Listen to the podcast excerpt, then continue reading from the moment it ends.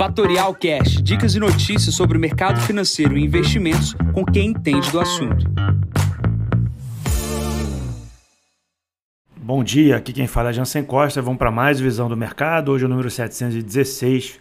Hoje é dia 26 de abril, 7 e 15 da manhã. Resultados corporativos no mundo continuam a movimentar o mercado. Começando aqui pela China, mercados operando em baixa, com medo e preocupação dos investidores com a saúde aí do setor bancário global.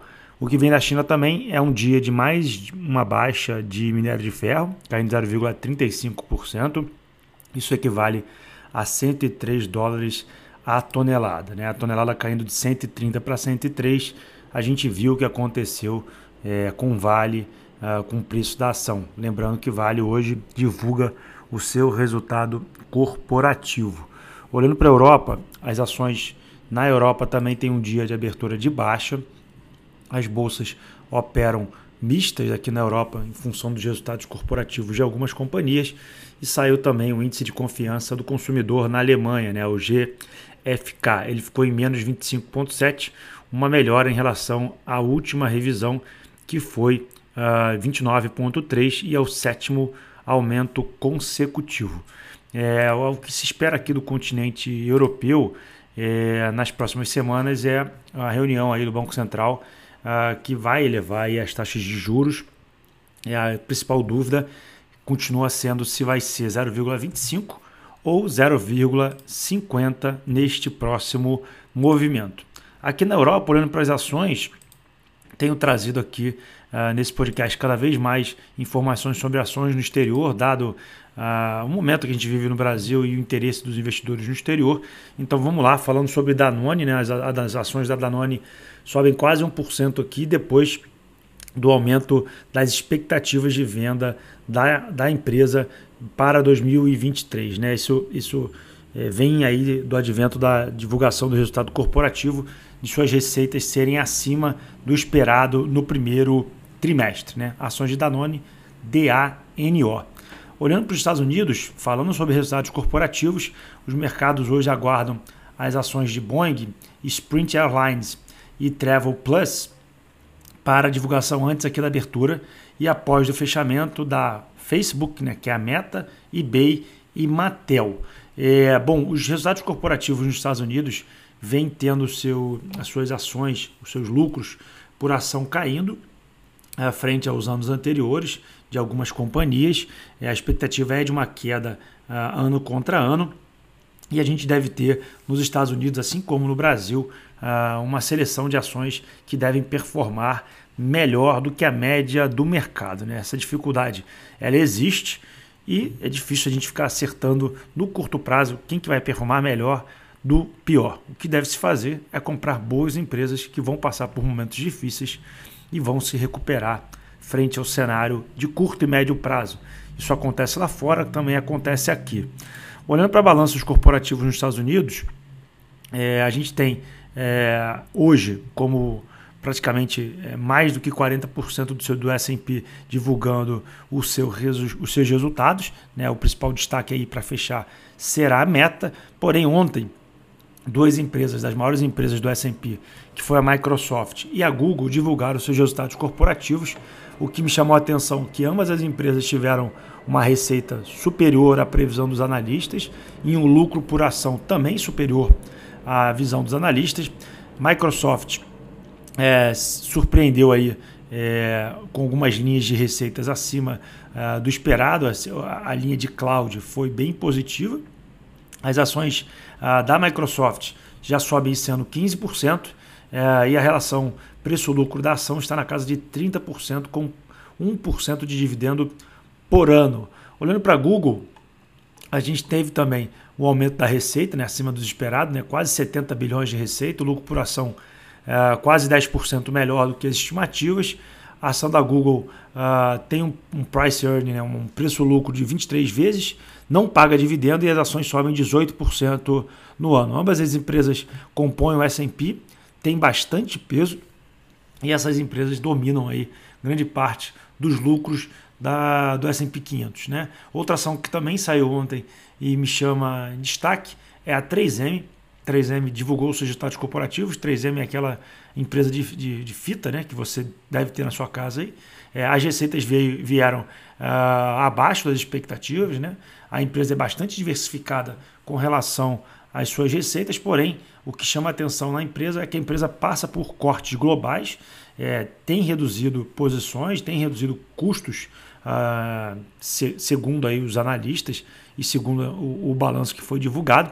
Porém, a gente tem é, nesse ano as ações caindo 13%, e o que me chama a atenção é a relação preço-lucro da ação, que está na casa de 10%, que é bastante razoável aí uh, para uma ação do S&P e um yield, né, um dividend yield, na casa de 6% por ano. Né? O valor da empresa no mercado é na casa de 59 bilhões de dólares é, atualmente.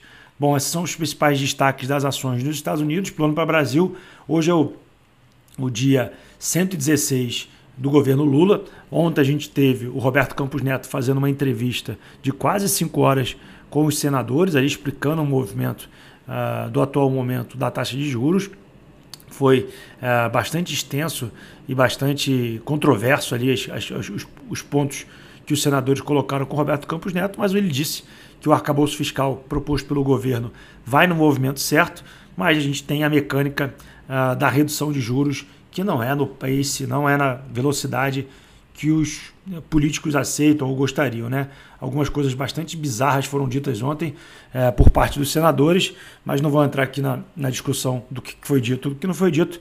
A grande questão é que foi pontuado de maneira, para mim, bastante enfática e, e, correta por parte do Roberto Campos Neto, por que ele está fazendo o que ele está fazendo, e acho que é bom ó, nós não entrarmos na brincadeira de tentar controlar a inflação por posições políticas, porque a gente já viu o que aconteceu com a inflação aqui na Argentina e o valor do peso versus o dólar, segundo uh, os últimos movimentos ali que, de erros que foram cometidos uh, na política econômica e fiscal da Argentina. Então é bom a gente ter um juros até mais alto para que a gente evite problemas que tivemos aqui no nosso vizinho.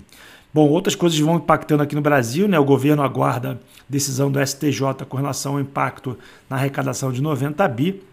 Isso está ali uh, no STJ, uma disputa de 90 bilhões por ano, uh, com questão de arrecadação, uh, com o fato ali do RPJ e da contribuição social sobre o lucro líquido. Né? O governo aguarda isso para tomar decisões aí do que, que vai ajustar no arcabouço fiscal. A expectativa ali do Haddad é que esses pacotes aumentem na casa de 150 bilhões é, de arrecadação, porém é bem, difícil de saber o que, que vai dar e o que, que não vai dar. Olhando aqui para a inflação, hoje é o dia da divulgação aqui do IPCA 15, será divulgado, a expectativa do mercado é de uma alta de 0,61%, levando o índice já no ano para 4,2% no acumulado. Falando sobre balanços corporativos, Ontem a gente teve divulgação do balanço de Neoenergia. É, achei bastante interessante é, o balanço. A empresa está bem barata no, na bolsa é, e também vendeu metade da sua posição de distribuição para o GIC, que é um, um, fundo soberano de Singapura, é, injetando no seu caixa aí praticamente 1,2 bilhões de reais. É uma ação que deve se movimentar bem aqui no dia de hoje. Tá? Hoje, quarta-feira, temos Vale, VEG, Gol, Vamos, 3R, Klepper, Weber e Log. Basicamente, Gol uh, anuncia aqui antes do pregão, Vale e VEG, uh, Vale no final do pregão e VEG também no início do, do dia. Né? De olho aí, na minha concepção, para Vale e VEG. 3R Petróleo deve sofrer com os problemas de produção. Olhando para a curva de juros, ontem tivemos um fechamento bastante expressivo aqui na curva de juros nos vértices mais curtos. Né? O vértice 2027 caiu bem, caiu 10 pontos. É, e, obviamente, a gente fica no aguardo é, do fechamento das curvas mais longas, né? 2031, 2033, não saíram do lugar. Olhando para fluxos de fundos de investimentos, a gente teve ontem mais uma saída uh, de renda fixa. Né? O dia de ontem foi o dia, dia 19, aqui que é o controle, uh, e a gente tem quase 100 bilhões de reais já saindo de fundos em geral no Brasil este ano. Tá? O acúmulo de 12 meses são quase 300 bi. Tá? É, bom, para a agenda de hoje a gente tem os balanços das empresas que eu comentei. 8 horas da manhã a gente tem o INCC, junto com o IPCA 15 que sai às 9 horas da manhã. Durante o dia a gente tem uma fala uh, da Tebet ao meio-dia com relação ao arcabouço fiscal e a gente tem no exterior divulgação dos estoques de petróleo às 11h30. Tá? Ontem a bolsa fechou com uma queda de 0,70%. 103.220 pontos. O dólar subiu 0,42, cotado a 5,06. Destaque ontem na alta foi o Braskem. Braskem, um movimento aí na tentativa de venda da companhia. Mais uma movimentação subindo quase 5%. E na queda ficamos com MRV, Grupo Soma, CVC e Natura, caindo 4%. Bom, os mercados hoje nas bolsas americanas sobem, destaque para o Nasdaq Futuro subindo 1,29 pelos resultados corporativos que eu comentei aqui em cima. As bolsas na Ásia que eu comentei fiquem, ficam uh, algumas negativas e Hong Kong positivo. Na Europa, todas em queda. Petróleo sobe 0,61%, 81,26 dólares a o barril de, do petróleo e o Bitcoin sobe 4,13%, 28,719 mil dólares. Bom, eu vou ficando por aqui. Desejo a todos uma ótima quarta-feira. Encontro vocês amanhã para mais um podcast aqui da Fatorial. Bom dia a todos, ótimos negócios. Tchau, tchau. E esse foi mais um Fatorial Cash. Para mais novidades e dicas sobre o mercado financeiro e investimentos, siga a Fatorial no Instagram, @fatorialinvest. Para conteúdos exclusivos, entre no nosso Telegram, Fatorial News Informa. Para saber mais sobre a Fatorial, visite o nosso site fatorialinvest.com.br.